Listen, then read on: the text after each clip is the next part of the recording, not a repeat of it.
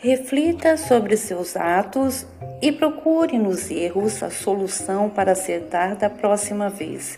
Tudo depende de você. Basta se dar uma chance.